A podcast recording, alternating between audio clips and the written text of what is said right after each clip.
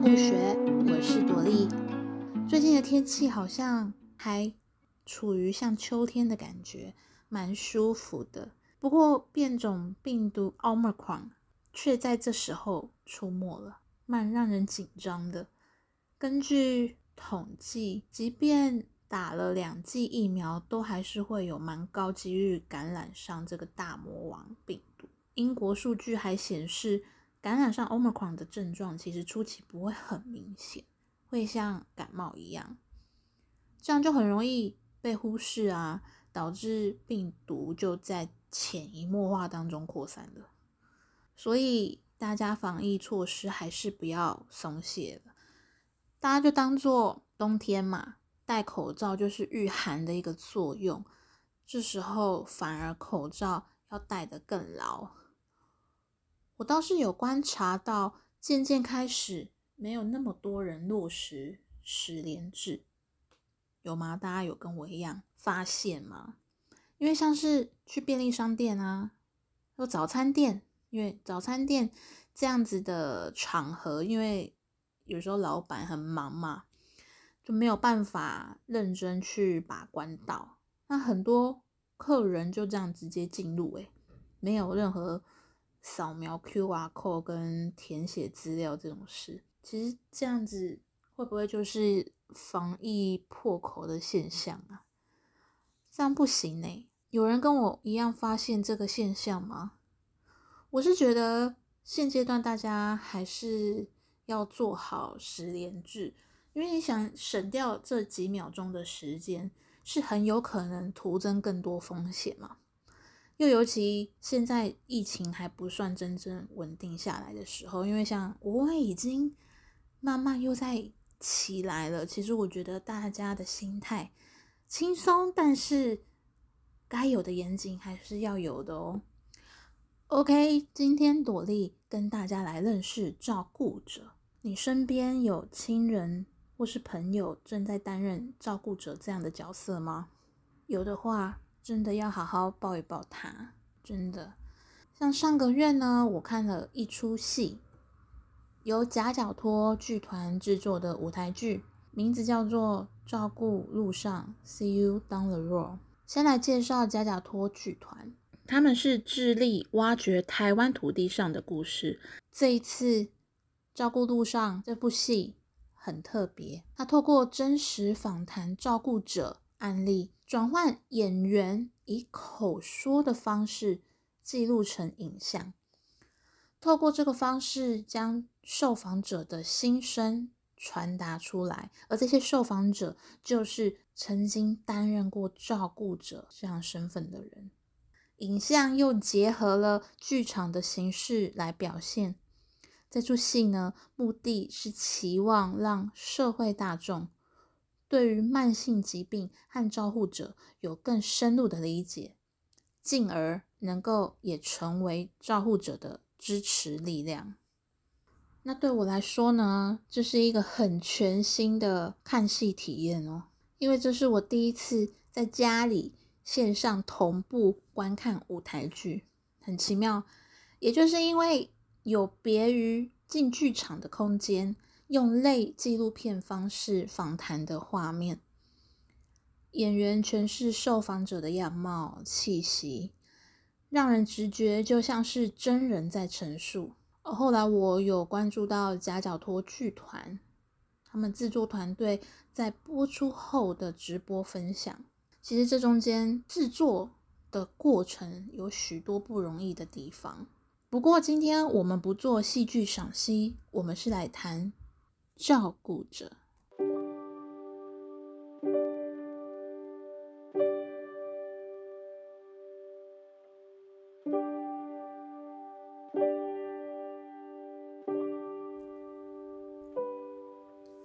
根据统计，目前台湾约有七十六万名失能、失智以及身心障碍者，约有两成使用政府长照资源，近三成。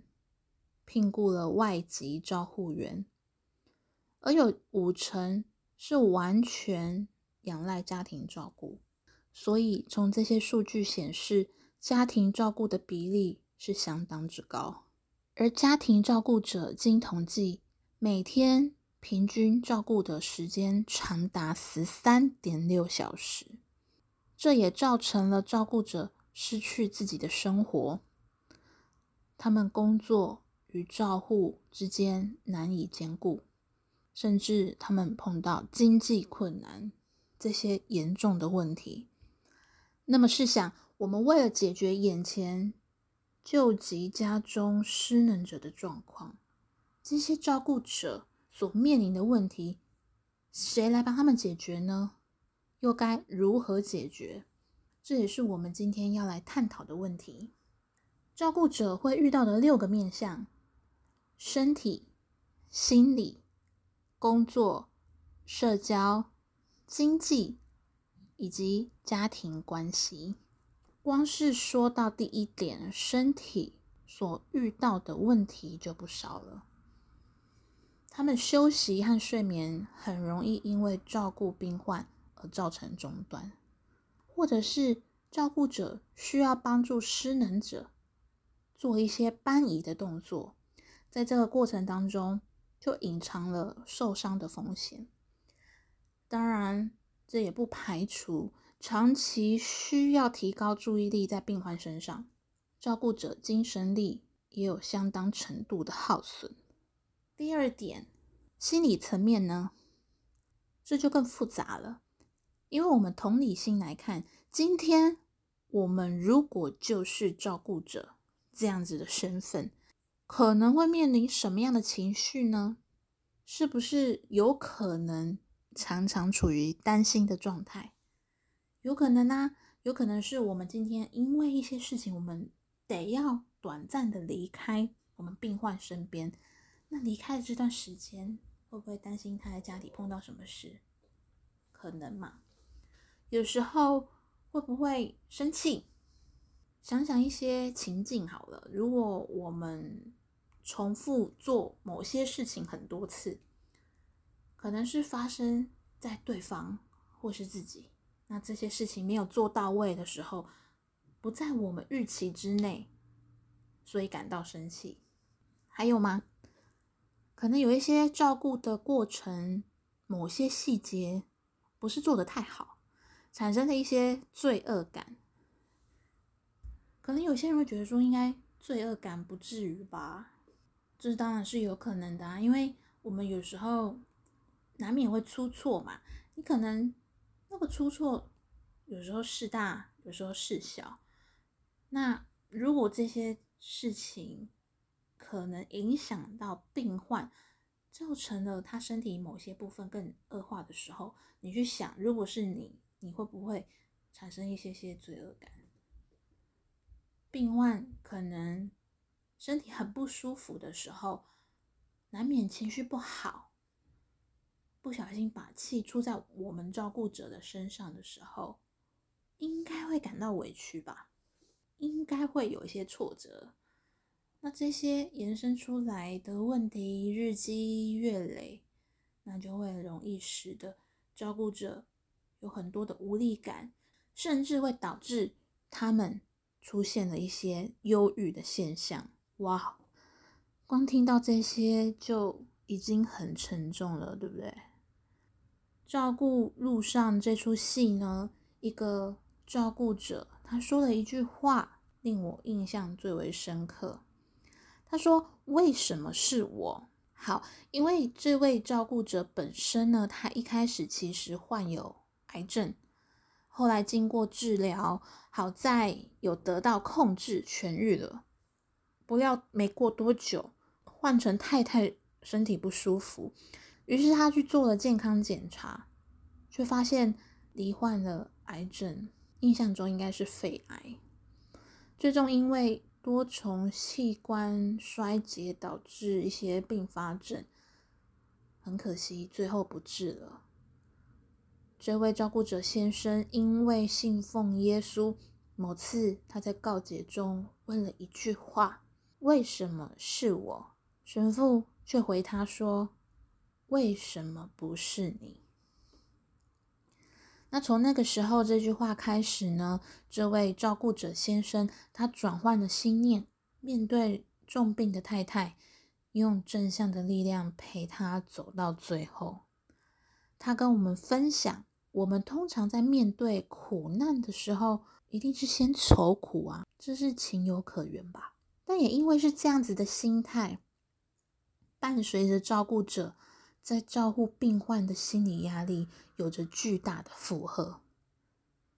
如果为什么是我，始终不会找到答案，那为什么不是我，是否就让人宽阔了起来呢？因为没有任何一件事本该以自己的期待进行着，那这样子，我们是不是就应该知道要为什么而积极？在太太离世之后，先生致力把他的咖啡事业做好，因为咖啡是两个人之间的约定。先生他深信，做好咖啡。是太太用另外一种方式陪伴在他的身边。那接下来我们来说第三点，工作上，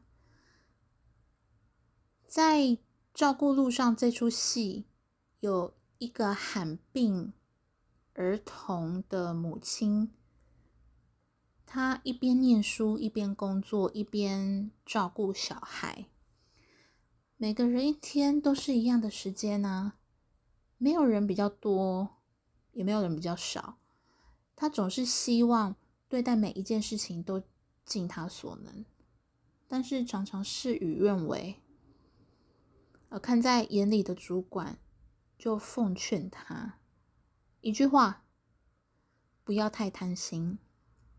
于是无奈的他，还是把兴趣，也就是念书。给放掉，这在我们身上觉得理所当然的自由、兴趣的追求，在这位照顾者妈妈的身上却都是奢侈的。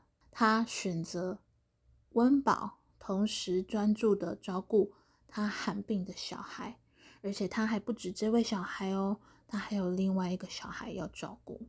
所以说到这时候。照顾者是不是就像我们前面所说的，会失去自己的生活？再来说到第四点，社交跟第五点，经济。